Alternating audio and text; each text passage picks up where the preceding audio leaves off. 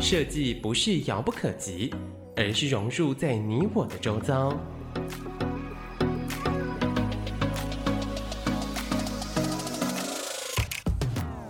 设计台湾，带您认识当代最具代表性的设计。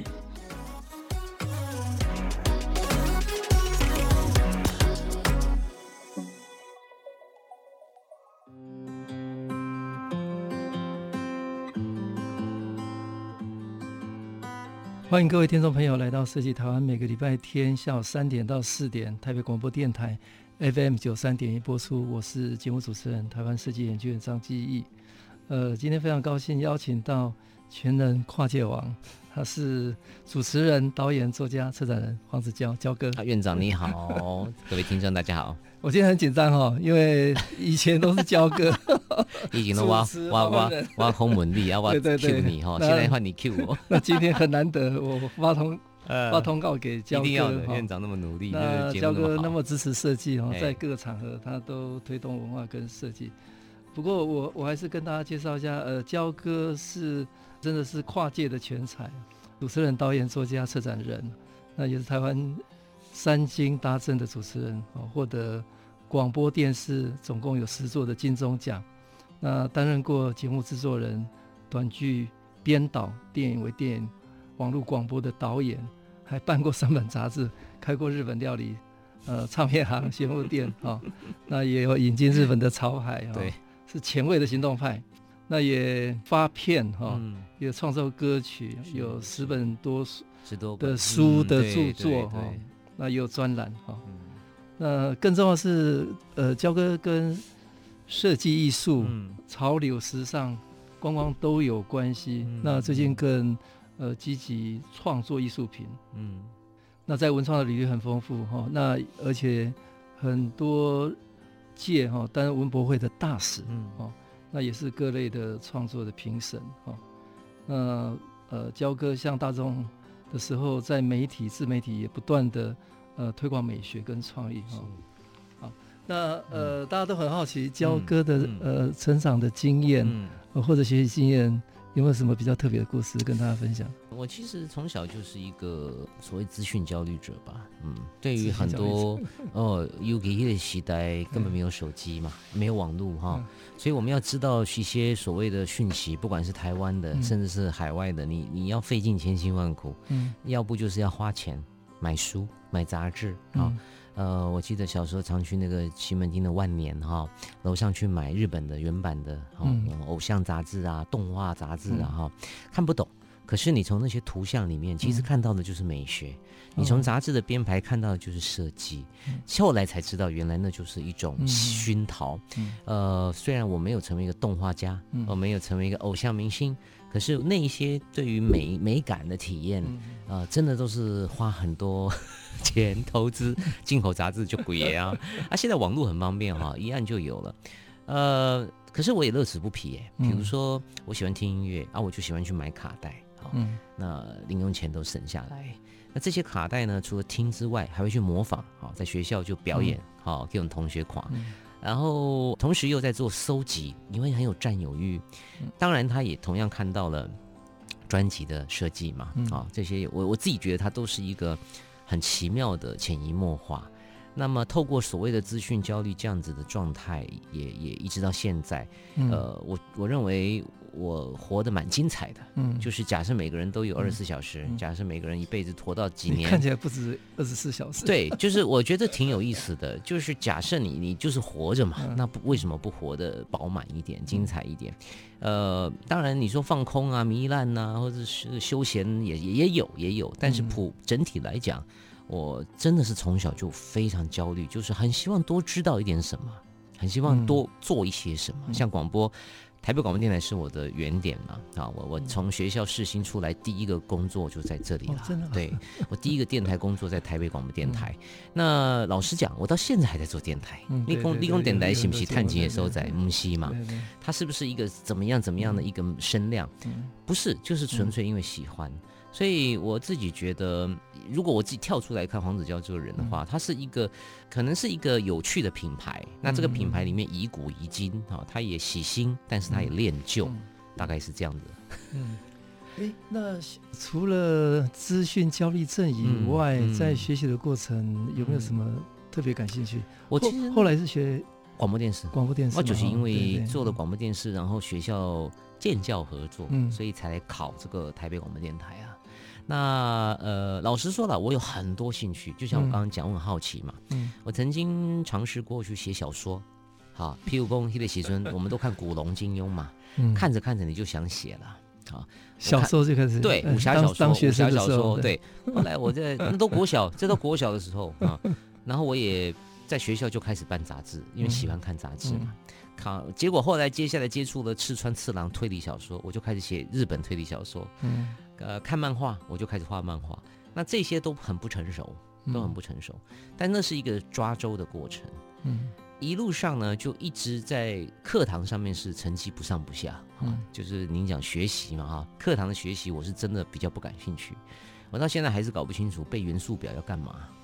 好，那么多金字边的，我背那个到底要干嘛？我我很明确知道我不会成为一个化学家了，好，科学家，所以我就反反抗。我是一个这样子的反骨的孩子，所以到现在啊，我我能背我咋回啊？我还是不会背元素表，我我的考试都用混的。我觉得那个东西对我是没有价值的哈，我就会去抗拒它。但是反过来，我在课余，我所吸收到的很多事情都很有价值，包括我对广播电视的喜爱。小时候就一路看广播，呃，看电视听广播，后来真的好像抓周之后就理出了一条路。就走上了传播界。哎、嗯，除了广播以外，之后还有陆陆续续有接触。对，其实各个领域的接触还是还是牵涉到说自己的本性是很好奇的。嗯，像比如说呃，我喜欢艺术，我就会去看很多展览。嗯，那我喜欢音乐，我就买很多卡带。那这个个性有好有坏了。坏处就是说，也许别人是多了好几栋房子。我是一屋子的 CD，哇，我们在这起喝啊，行吧？哈，有一些不同的选择啦。嗯，然后比如说我喜欢设计，我就会去看一些设计杂志。嗯，其实那些都离我很远，尤其是早年的时候，我跟你们很很距离很遥远。现在很近，现在比较近，对。然后，可是我等于是很早我就开始在看了。包括在我记得有一次哈，我印象很深刻，我要给你问那个新呃，就像什么南青山，南青山，因为东京的南青山有有很多时尚的名品，还有设计设计家具哈。我记得当年我在一家店，我就买了一个杯子啊，它是白色的瓷器，但是把它做成纸杯，塑胶纸杯，但它它是瓷器，仿真的哈。我不知道那是什么，但我就觉得哎，好有趣，包装用一个充气的透明的哈。几年之后，我一看他的杯底，嗯，Mark Newson，哦，我我其实名对名家，那个时候可能他也不是名家，但是我就是有这种很奇怪的雷达。嗯，那么我买回来之后也放在那儿，我很喜欢，嗯，我也没有去研究。嗯，是后来我认识 Mark Newson 之后，我回头去看那个杯子，不小心打开，不是就是翻翻到底部，我才发现，嗯，啊，原来是伊势给。嗯，所以这种东西就是从好奇心出发，然后慢慢去。实际体验，好，呃，探索，呃，最后就变成现在的样子。嗯、那过程里面其实还有很多好玩的案例。我记得时尚圈我也很有兴趣。嗯、啊，以前我们做谐星的，你离时尚界很远，时尚圈也不会理你的哈。但是我在最早的时候，我是 L 杂志的第一批的台湾订户，L 女性的时尚杂志，当年的这个国际中文版不是订 GQ，是订 L，GQ 还没来，还没来，L 更早。好，然后再来是 People，People、嗯、People 来了，然后香港的号外，好、嗯，就这些杂志其实离我都非常的远，哈。嗯、后来我当然有有有接受 People 的采访，可是 L 真的离我很远，嗯、但我却在那个时候愿意花钱去邮政划拨，然后去订这个杂志去翻。我现在都回头想都觉得很奇怪，可是看到这几年慢慢的跟这些朋友接触，而且大家彼此都交流的很愉快啊，你讲的语言我也听得懂，然后我也能够跟你分享我的观测。这个都是累积啦，啊，公开起在金匠某捷径呢。我现在讲的这都是 三十年起跳的故事，对。所以这三十年来，广播、呃，时尚、文化艺术、设计各方面几乎都嗯都有机会涉猎。那很多都是本来课余就有兴趣嘛，对对。那后来工作主持节目，对对对，碰碰很多人啊。我觉得这个东西是这样子的啦，就是不要去勉强自己，呃去去去刻意去做什么，可能它比较自然一点。嗯，那你刻意要去做什么，反而那个初心有点不明朗啊。那这个不明朗都会带来一些些计较，好，或者是说你心里的一些奇怪的化学因子的变化。那我必须讲，我做这些事情真的都是因为我热爱，好。嗯就像我我我我喜欢看电影，我也不是为了主持金马奖啊。嗯，但是当我真的站上去金马奖的时候，我会比较有底气。嗯，因为我知道我是电影人，我爱电影，我不是拍电影，我爱你们，你们的作作品七七八八我都看过。我觉得那个底气就是就是要长期的去经营。那当然，这过程里面碰到很多人，就像您刚刚提到，碰到很多人是主持人的课题啦。嗯，公开起在金金价就烧脑哎。好，有的人很好聊，有的人不好聊，有的人很好笑，有的人很冷静。主持人其实每天都要进出别人的世界嘛，就像您现在进入我的世界，这个进进出出非常的累。但是某种程度上，我们也也已经习惯了。哦，今年是我三十二年了，三十三年哈出道，也习惯了啦。他也没有什么太多的抱怨啊，也也没有什么太多的惊喜。你大概看到一个人就知道说这个人好不好处理了。所以这这些经验值都很丰富。嗯，那三十三年来，大概在什么状况下开始比较密切跟设计相关？嗯，如果硬要讲哈，我我自己有一个回忆哈，蛮好玩的。那个时候大概是国中了哈，嗯，呃，我当然还是个年轻的小伙子、小屁孩。那当时我爸爸重新分配我们家的这个房间，嗯，啊，我本来是跟我二哥同一间，后来呢，我二哥想要。长大了嘛，想独立了，就把我爸爸的书房占为己有了。我在那个时间做了一件事情，把爸爸当年帮我们装潢的壁纸全部用那个黑色壁报纸呢，全部贴起来。我后来觉得说，我好像对空间我有很多自己的想法。嗯、我这个花色我不喜欢，嗯，我就要把它盖掉，好，然后选择黑色。后来我才觉得说，哎，我好像对于这种所谓的带着一点点设设计元素之后所发生的事情。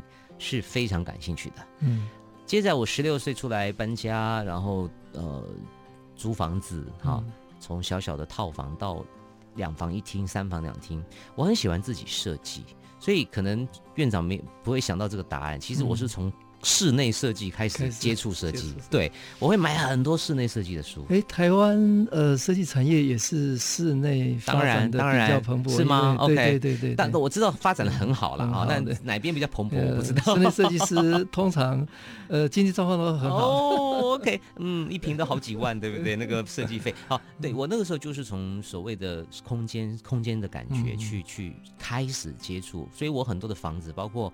我自己开的几家店，唱我开过唱片行，嗯、我开过 Select Shop，我都几乎是自己画图。每一个店你都有想法的，嗯、我几乎都是自己画很丑的图，跟设计师沟通。剩下有一些，比如说那柜子，我就说啊，那这就交给你了，你帮我处理就好了，不会不会掉，不会不会不会破就好了，不会垮就好了。但是大部分的门要开哪个方向，橱橱窗什么位置，挑高要做什么，我基本都是自己来。嗯嗯，所以我其实对设计最大的起点是室内设计。好，谢谢全能跨界王焦哥跟大家聊，从小有资讯焦虑症啊，那他接触的第一个设计的领域是室内设计，呃，从小喜欢各种不同的 style，自己要动手。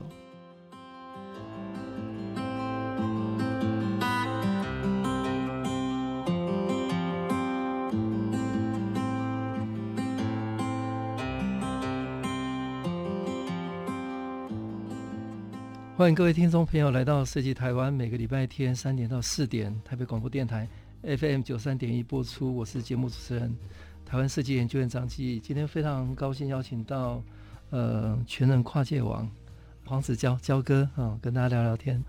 那第二段，焦哥刚刚说他十六岁就出道了，嗯、到现在三十三年不得了。对，对哦，那大概各种事情都经历过了，嗯，蛮多的。有没有一些比较特别的人生的这个阶段的经验呢？我觉得其实当然经历过很多事情了哈。嗯、那我我也在很多平台啊书里面大概都都写过一些些故事。不过我自己觉得到了现在快要五十的这个年纪呢，嗯、反而是。最想分享的是对时代的一个无力感。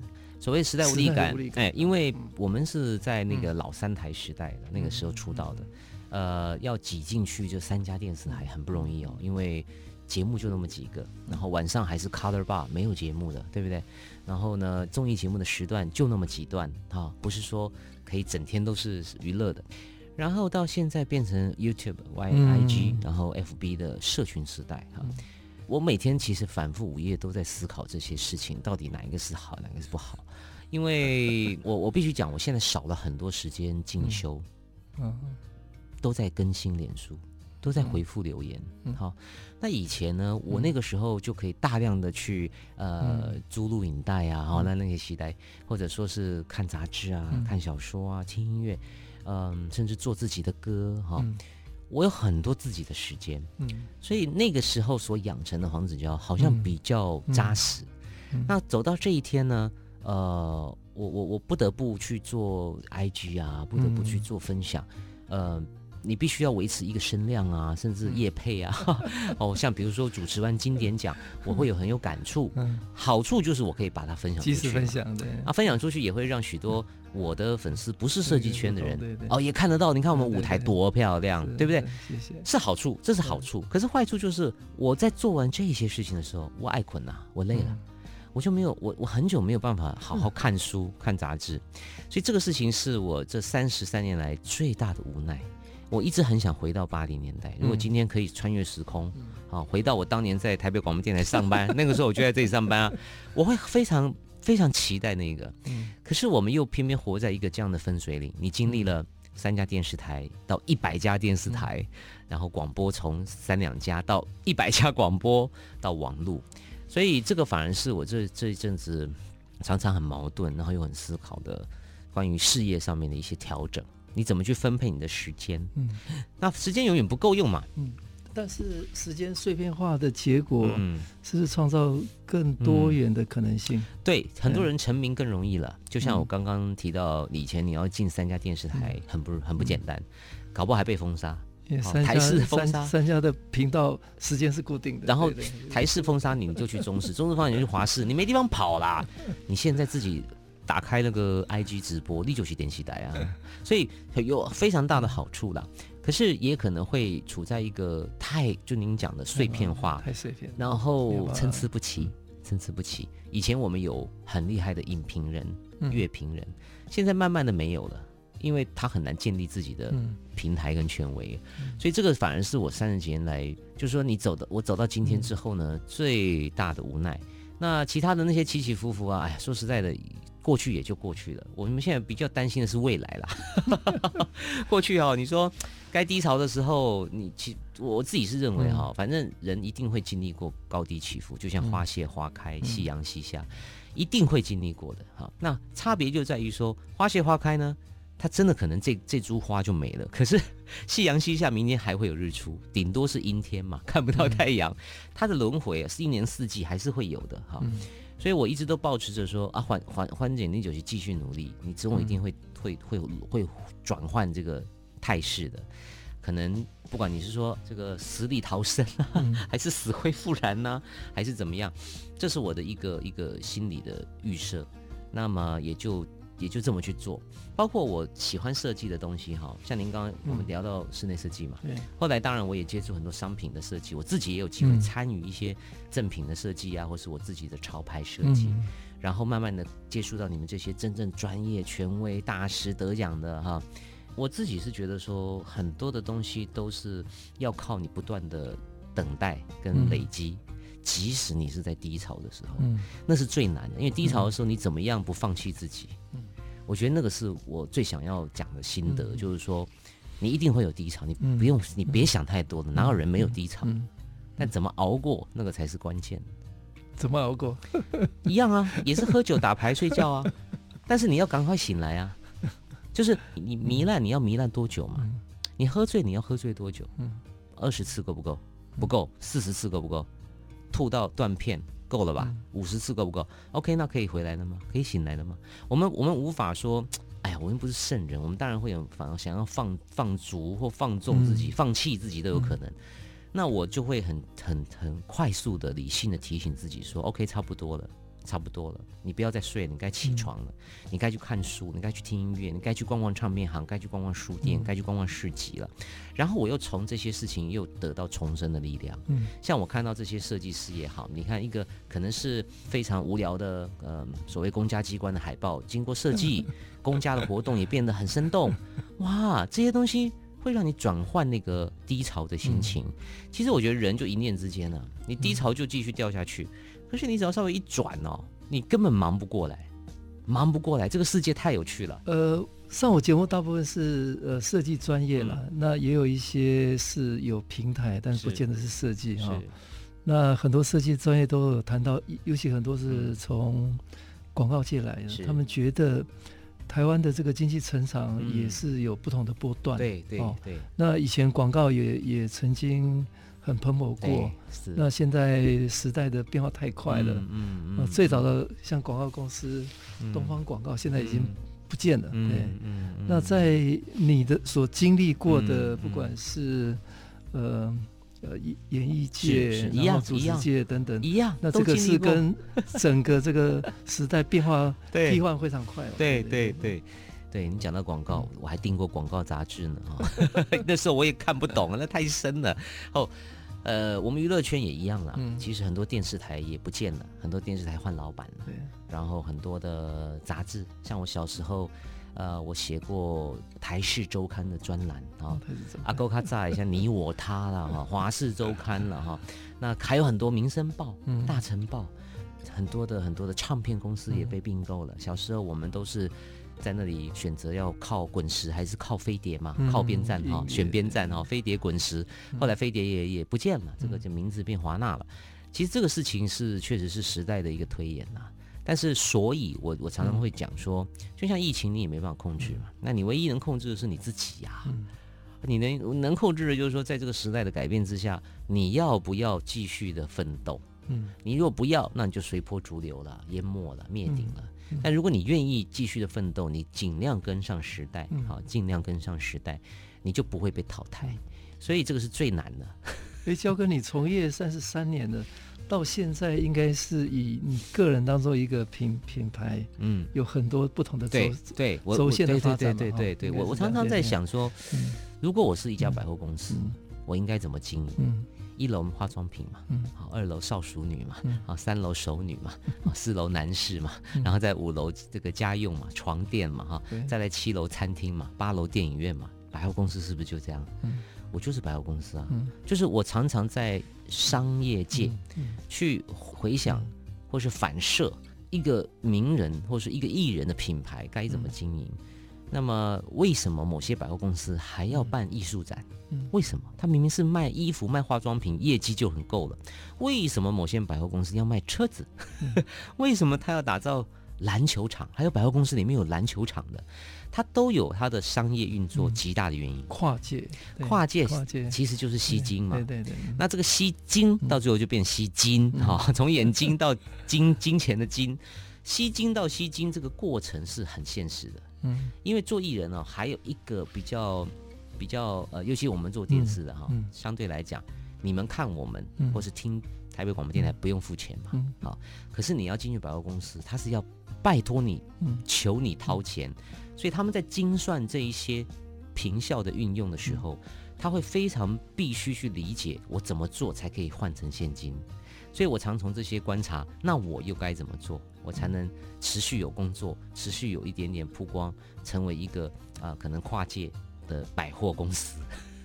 那这个跨界的百货公司，你怎么定位楼层？怎么选品？嗯，嗯绝对是要 follow 自己的初心。嗯，好，比如说刚刚院长您很辛苦，嗯、念了我那么多的事情啊，嗯、我还是有没有完成的，不敢去碰的。嗯，譬如说运动。运动对不对？哎，电玩，好，就是游游戏主持过那一类的主持过，但是我不不太拿手，尤其是运动的，我几乎是很少碰，很少碰。那么呃，我觉得人还是要回到自己真心有兴趣的事情哈，比较不会累啦。那你说演艺圈累不累？当然累呀。哦，尤其呃网络时代啊，哇，每个人都可以表达意见嘛，对吧？以前你不喜欢这个节目哈，你打电话去电视台骂，现在是直接上网骂骂给全世界看，对不对？那么，所以我们压力确实是极大无比的。因此，如果没有那个初心在哈，像我刚刚提到，好，假设我的百货公司有设计、有艺术哈、有文创哈，然后有音乐哈、有电影，这一些都是我刚刚提到，其实我早回就开戏啊。它并不是我为了要争取什么工作，我不是为了去主持经典奖，我才买设计品。我本来就希望我的笔更好、更好用、更漂亮。我希望我的衣服更时尚、更有设计感。我是因为我真的喜欢这些东西。结果绕了一圈之后，它确实也为我带来了工作啊，不管时装周也好，或者是像经典奖，我觉得这个就是，哎呀，说说白了哈，这个叫做老天有眼。我的同仁呃都跟我说，焦哥是一个非常认真的专业者哦。那在每每一个角色上都都都很认真，包括台湾设计展嘛哈，微服出巡，哎，看到很晚。对对对，应该是这样讲啦。我我我对于我有兴趣的事情，我就真的不会怕累，而且我喜欢眼见为凭。嗯，因为透过一些报道，还是会有一一些角度。跟自己是不一样的，嗯，好，记者有他的角度。那如果我行有余力哈，不管你是在新竹、屏东，我如果有空，我甚至有时候是工作的空档哈，工作完赶快杀去。像我记得屏东的那一年的设计展，对对，超级难。哎，前年我在一个会场做直播，直播完之后呢，我就自己又坐车到眷村。啊，其实我已经下班了，我可以回台北了。但我就很好奇，说，哎，那你们的卫星展区西蝶都一，他们说，哇，那里都是将军的那个 将军村，哎，这个房子都是将军村呐。哦，完了，我来去看买几类，所以我大概有这种个性在。那么我我，但是我反过来讲哈，我我觉得其实认真是基本的啦。嗯，它就像盖房子要有地基一样。你今天是卖鸡排的，卖卤味的，哈，卖卖麦克风的，你本来就应该认真对待你的事业啊，即使它是一个微不足道的，或者说被别人眼里比较小众的，所以我我不觉得认真值得夸奖，嗯，我觉得它是每一个行业都应该要有的 一个一个基本配备。那 可可是就是更认真当然更好。好，谢谢焦哥跟大家分享这三十三年，除了认真以外，对各种。事情都充满兴趣哈。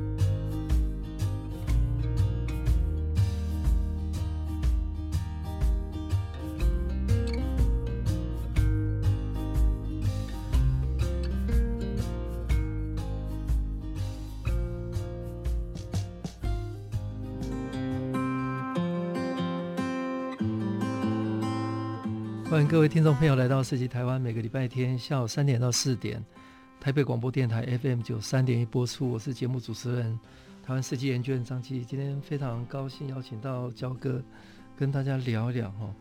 那焦哥在人间卫视有一个节目，对，多达七年哈，嗯，呃，是 创意多瑙河，嗯，那这个节目呃到今年会突破一千集，对。呃，那这个节目是跟观众介绍在文创领域的奋力圆梦的实践者。对，那焦哥跟我们大家聊一聊，嗯、在什么样的毅力可以让你这样坚持？这个很有趣啊！一开始哈，我都还记得是在远东饭店咖啡厅哈，嗯、人间卫视的制作单位来来谈这个节目案子。当时我已经涉猎这个领域一段时间了，包括艺术啊、设计啊、文创。我也确实很想要有一个平台去访问一些感兴趣的对象。嗯、最大的问题是它是一个宗教的台，所以它没有广告业务。嗯，所有的所谓的薪资都是来自信众的募款。嗯，因此制作单位非常非常明确的告诉我说，这个主持费哈，可能是你行情的一折，嗯、一折。嗯，这个就是一个判断，是没走歪走啊。后来我就想，哎，我电台也是很很便宜的，也都做那么多年了哈。可是终究录影还是不太一样，因为你要装扮嘛，你要你的气色要好嘛。电台啊，有时候啊很困啊，感冒都可以做了哈。但是电视节目你就要有那个这个状态是好的，才观众舒服看得到这个这个样子是美感的节目，不能太差嘛。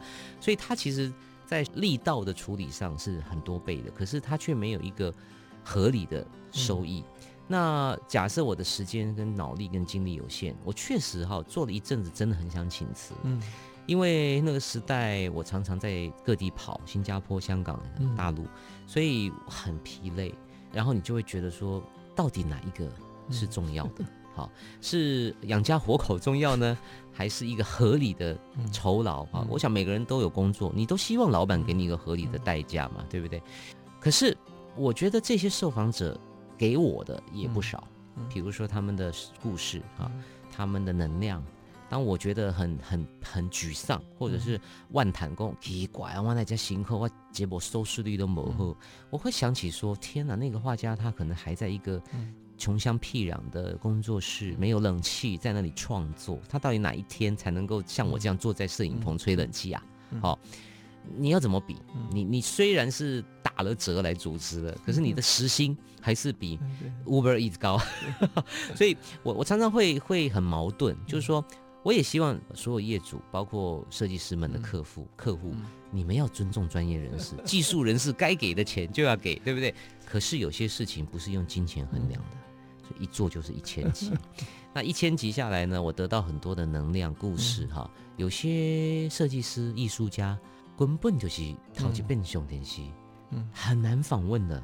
他根本不熟悉熟悉那个录影的作业哈。那还有一些呢，比较口拙的，你要一直带领他带领他，好累哦。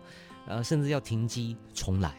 那有一些设计师是我相熟很久的，像我记得我们第一集的嘉宾就是跟娱乐圈很熟悉的李明道跟萧清扬啊，阿 Kibo 老师，他们两个一起来上啊。当时我们第一集。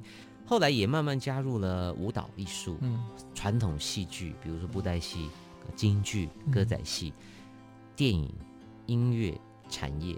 但是原则上，我们都不脱一个中心思想，就是我希望它都是 Made in Taiwan 的。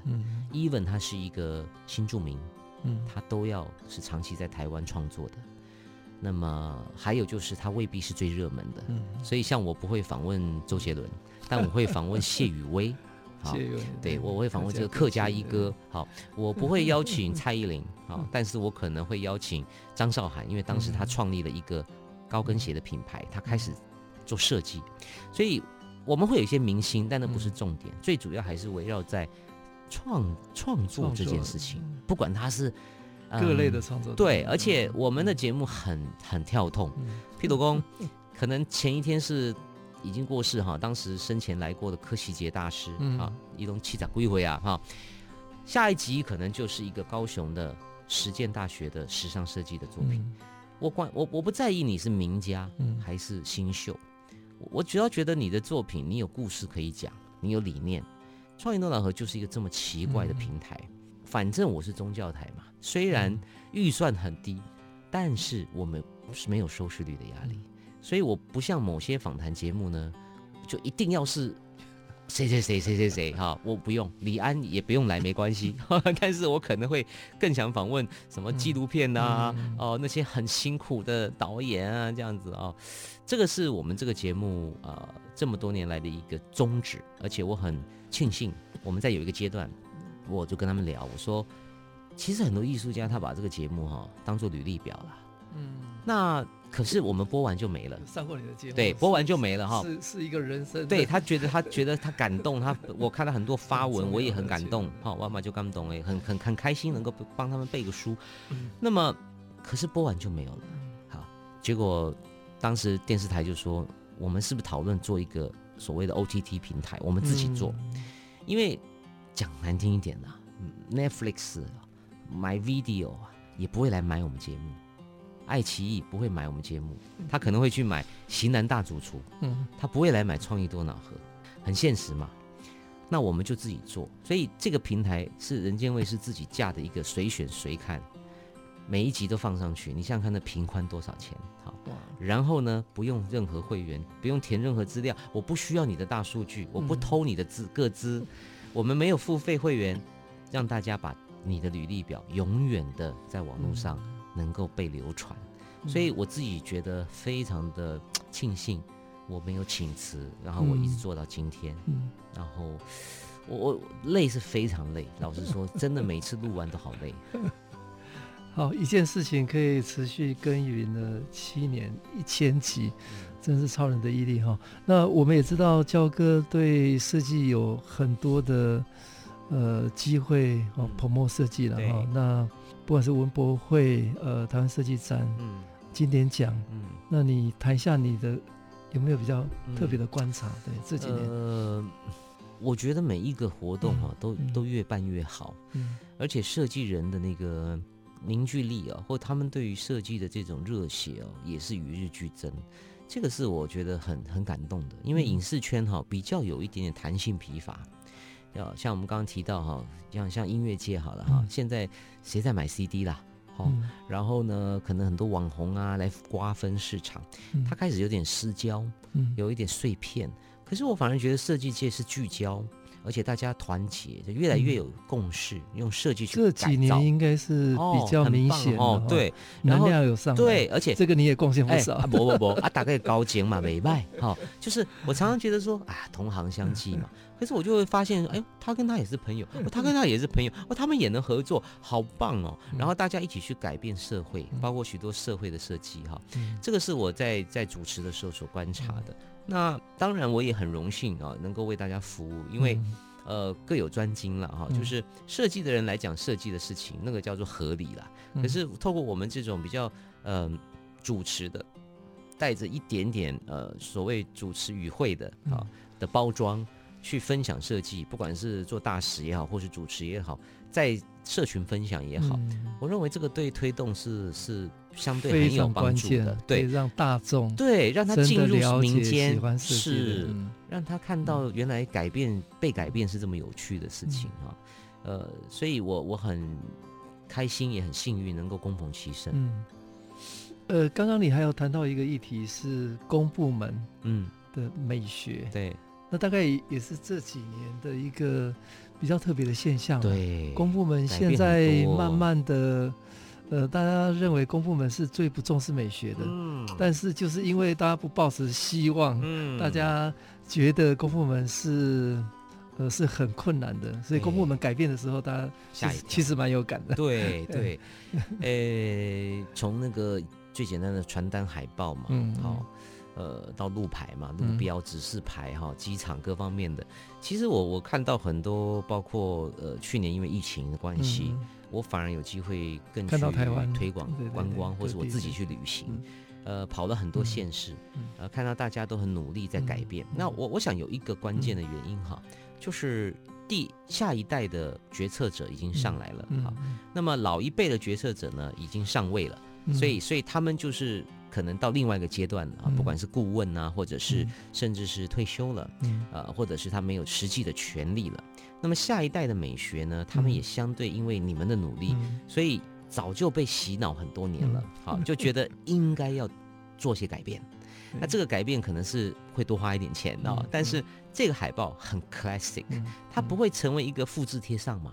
你以前会觉得台北县的跟新北市有什么差别？新北市跟花莲有什么差别？花莲跟屏东每个海报公机公家机关的都差不多哦，啊那些人物啊线条，可是慢慢你会发现，哎，它有自己的色调，这个城市有自己的颜色啊，然后什么 Pantone 啊，什么什么年度色带进来交织之后，每个个性的城市都出来了。其实背后就是设计在主理。焦哥也应该主持很多公部门的各类的活动了，对对对。嗯，那我们在观察台湾哈，世代的确有很大的差异。嗯嗯嗯，大概上一辈求温饱，所以大家都在追求经济的成长、赚钱，对对，这个最重要。对，然后设计就安全就好了。对对对。那年轻人很重视生活的每一个细节，对对对。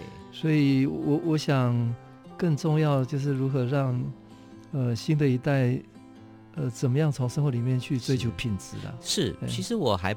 发现一个所谓的设计圈明星化的必要性。哈、嗯，像以前我们会追逐很多国外的，像我刚刚讲 Mark Nilsson 哈、嗯，或者是很多呃 Philip Stark 哈，你觉得哇 Star 他们就是明星哈，好像他们说的都是都对的哈，他 开的预算你都买单。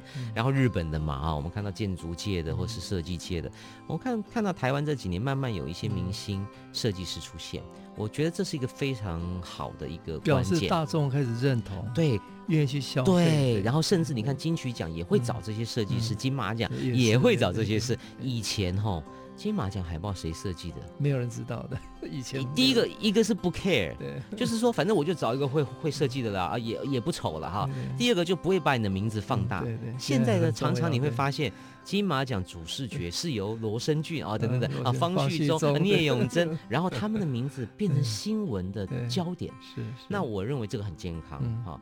我们本来就应该有一些人带头啊，当然他的他的状态要够好，他能够持久，那那是他的命，是有风格，要有风格。但是因为他们的带头，呃，然后就会有，就像我们刚刚提，影视界也进来了，甚至体育界的海报也在改变了，多好。对，从三年前四大运嘛，对对对，呃，形象品牌的翻转，到台中办花博，嗯，到台北办世界设计之都啊，嗯、然后不管是文博会，对对。各地方的台湾的设计展，展其实现在一波又一波，公部门也开始在追求品牌跟形象，是必须的啊，这是好事情，因为吵架是没有没有选票的。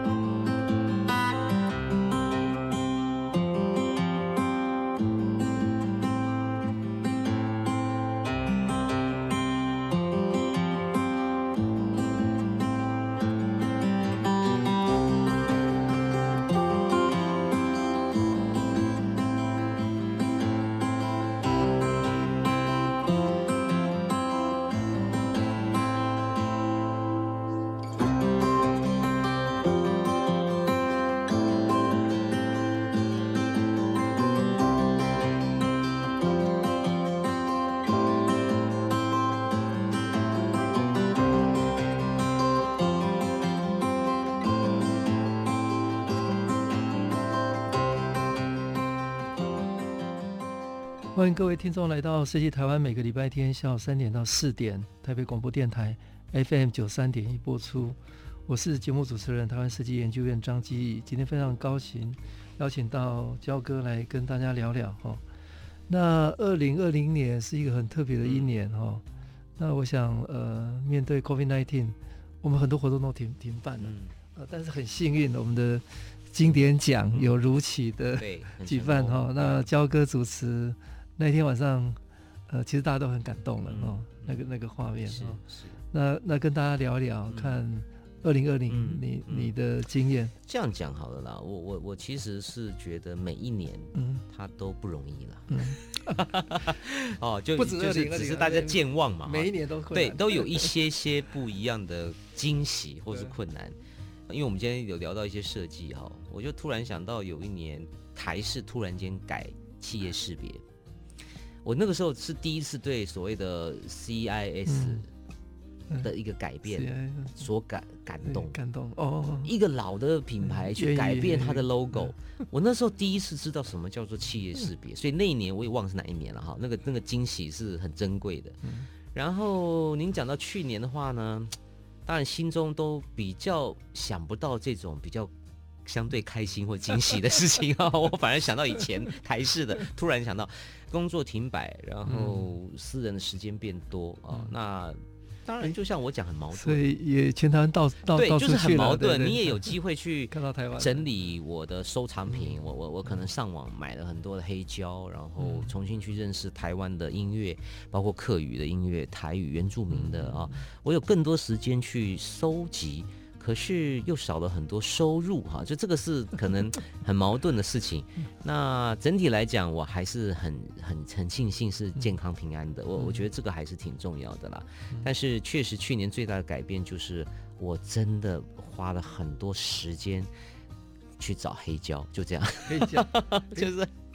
到处去，一边旅游一边买，走到嘉义就买到嘉义，走到台南就买到台南，这样子。就开过唱片行啊？对，我其实对音乐的这种软体的一种迷恋啊，那个是无可救药的。即使是已经到了串流时代哦，我还是很喜欢这些东西。所以去年最大的回忆应该就是这个，买哎买了很多，就是买了可能过去三十年的两倍三倍。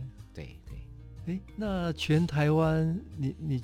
去年应该去过很多地方，很多哎、欸。我去年印象比较深刻的，我去年去的印象都都很棒。啊。比如说我去嘉义看那个日日日环食，嗯，好，对，跟着县长这样子，然后也去推广他们的茶，呃，同时也在那旅游，然后就上了阿里山，哈，我我我恭喜在位哈，我是淘几遍。回家去阿里山，山对，哦、人生第一次，我还没去过。你看看，你看看，就是有人不去啊，都去什么富士山？你说我们是不是很奇怪？是，哦，那个去富士山，阿嘎给阿里山没去，对吧？奇怪哈。然后我就比如说，我认识了太平太平村的村长，嗯、那那个是我很珍贵的一个回忆，因为他在那里打造了一座吊桥。嗯嗯、这个这个桥呢，他就带着我们去走，然后沿途我就看到很多的义工跟他打招呼。事实上，这位年纪大的长辈呢，他也也就可以退休了嘛，啊，其实，或者他可以去选选市长，或者是选里长，或者是做更多的事情。嗯、可是他就守在这个地方，好，干干净净的，整个环境非常的好，嗯、还有监视器可以二十四小时看，你到不了，你可以用那个上网，该有的科技也跟上了，但是传统的现现场的维护，不破坏这个生态平衡。垃圾的保保护，呃，垃圾的这种清除都非常的 perfect，这个是我印象好深刻。然后他非常的 friendly，所有跟他路过的人，他都真的像自己家人一样。尤其是志工跟他打招呼那个感觉，不像是看到长官。嗯，好，你了解不？刚刚一起看到长辈，那这个是我去年非常非常深刻的一个画面。嗯。那呃，今年呃之后，焦哥对未来有有没有什么？我们我们今年今年能够能够 平安就好。对呀，我说这两年哈，就不要做什么大梦哈，春秋大梦就不用了啊，就是维持自己的这个日常的作息，该该该看的看，该该该听的听，然后然后个就就是平安呐，但是就是不断的还是还是可以找事做了。那你应该也接触很多年轻人了哈，那对年轻世代。有没有什么建议？对，呃，真的要要要把握你们头脑最清楚的时候哈，多吸收。因为像我以前是可以一心四用，嗯，现在一心二用已经开始有点负荷了，已经有点压力了。所以我必须讲，青春真的一去不复返了。以前可以晚上先打麻将，哈，打完之后去唱 KTV，哈，哎，再去打个保龄球啊。天亮了吃早餐，吃完早餐呢回家洗个澡上学。好，去试心念书，不累，嗯，好，上课补个眠啊，就可以下课又精神又来了。可是现在不行，所以这个那个，就是说时间一过去之后呢，你想做的很多事情就来不及了，嗯，所以一定要趁二十几啊、三十几这种精力，它它是一个生理结构嘛，哈，你的器官非常的活跃的时候，多多吸收，多看这个世界，包括有世界观啊。台湾的设计固然不错，但是你也可以。对照一下世界各地的，对国际接轨。当然回头呃，我们一起耕耘，让台湾更好。但是如果有一些国际的经验啊，它会更上一层楼。像以前我们都去日本哈，嗯，我常常跟方旭中在聊聊一些聊好玩的事情啊。呃，我西塞，我们以前去日本会买很多的收藏品，嗯，哇，这个杯子就碎耶，哇，这个杯子的木盒包装嘛就碎耶哈。然后呢，即使是一个剪刀，哈，这种无聊的文具。然后慢慢的到日本，不知道买什么了啊，衣服也还好啊，你知道为什么吗？我们只有一个共同的答案，台湾变好了，嗯，很多东西对，很多东西我们都可以垂手可得 哈，我们有自己的文化，有自己的职人，有自己的工艺家。只是以前他们比较低调，台湾人你知道吗？低调啊，我就细人哈，那倒倒走，倒倒走，其实也要包装，就像设计师也需要一点包装哈。然后我就发现说，对台湾的服装啊，各方面啊，工艺的技术，所以我觉得这个是我们的一个长期目标，就是怎么样让台湾翻转，甚至反过来变成是说我们来领导这个世界了，嗯、而不是以前我们是 follow 着人家去买呀。我也是观察到一个现象，台湾本身市场其实不大哦，嗯，那很小，比起日本。那但是台湾的各种专业怎么样跨专业嗯。合作，创造一个比较好的对。生态系，对对，把台湾变成一个好的实验的平台，其实是。这个是一个好的机会，这个反而是一个岛屿比较适合做的，嗯、因为不不远嘛。对，对，一天就可以屏东来回了。嗯，可是你在日本，哦，这个没有办法，你要去从东京到琉球，小 小有小的好处，对，小有小的好处啦。你很多东西要互相链接，对，推什么东西都比较快。没错，大家的串联啊，没有私心的分享。嗯，然后我看到很多品牌的合作啊，然后然后像我自己也跟春池玻璃做了一款玻璃杯，就是这些过程都很好玩，而且你会很感动。哇，你看到那些师傅在那里处理这些玻璃沙，那个感动是很真实的。但一景哈，我们看国外的哈，嗯、说实在的，语言也不通了哈，也不知道在爽什么，这样子 好像看得很津津有味。哎，这一回头，疫情一来，就发现原来就在不远处，灯火阑珊下，嗯、我们自己有很多的职人文化、公益精神，很值得我们下一代的朋友去再把它包装、传承。发扬光大，像我们看到很多现在二代啊，嗯、二代的店啊，传统卖卖给鸭冰的，他们也在转型哈，各种的。那之所以它可以转型，就是因为它底，它的底很很好嘛，叶门家就是赫，所以它现在做转型，跟得上时代，它就可以成为百年品牌。所以我也看到很多设计师都在帮忙做这样子的动作，现在哦，很感动啊，很多在跨界跟传统的对传产合作，合作对，然后活化古迹啊，这些都是我这几年包括疫情期间啊，在各县市啪啪走，甚至你看基隆的工业区啊，大五轮工业区也重新包装啊，那这些东西都是很很长期的梦想，它不只是二零二一啦，以我看来。这个地方是非常有能量的，而且实力也够，也不能只有颜值哈，实力也够。呃，我上次有邀呃张伟雄来，他说用吃喝玩乐救台湾，哦，也不错啊。年轻人小确幸不见得不好，没错，吃喝玩乐表示你开始注重生活的每一个细节，说的是，那其实是。会带动所有的品味，品味，对，那品味就是品牌，没错，对，品牌。永远大于产品。对对对，你懂得生活，所以你有办法定义未来的市场。没错没错没错没错。所以怎么样从生活里面去呃培养美感，就是吃喝玩乐，对，这个很重要。我就是在实践这个事儿啊。我想呃，全球疫情的状况下，很少像台湾，嗯，我们还可以正正常相对正常正常的过生活。对对对。那这这一段时间，把台湾打造成为一个高品质的。不只是旅游了，嗯，嗯生活了，在地的人怎么样？嗯，嗯把生活的各个品质细节做好，对，对应该是一个全新的机会。当然，就是因为时间变多了嘛，嗯、所以很多事情可以更讲究，更讲究。以前是将就，呃，以前是杯子以前没得选择，对对对，对没有时间，赶、哎、快买来用了哈。现在我反正工作也不多啊，就慢慢逛，慢慢买，慢慢挑。